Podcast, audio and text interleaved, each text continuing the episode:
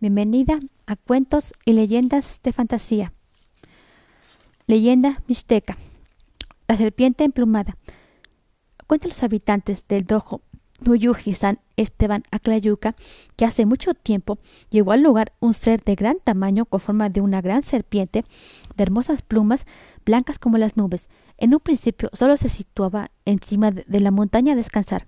La gente sabía que venía del mar y que su labor era transportar la lluvia, pero esta serpiente solo dormía. Un día los habitantes molestos y cansados porque sus cosechas no prosperaban decidieron correr a la serpiente.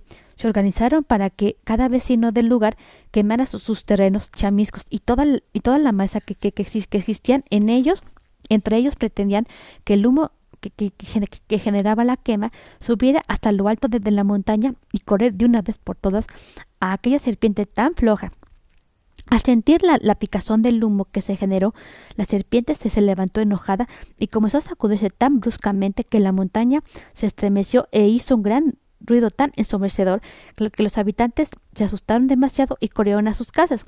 Los pájaros empezaron a cantar y a levantar el vuelo buscando también su escondite. Lo que, lo que la serpiente hizo aquel día fue, eh, fue generar una torrencial lluvia que nunca antes se había visto.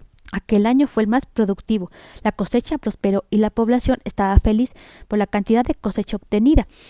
Al siguiente año, y pensando que en que la serpiente eh, ya no volvería jamás, los habitantes se reunieron nuevamente para organizarse y subir al, cero con todo aquello que, que pensaron que le gustaría a la serpiente, llevándole también parte de sus cosechas.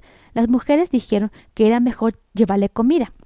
Los jóvenes querían llevar llevarle música.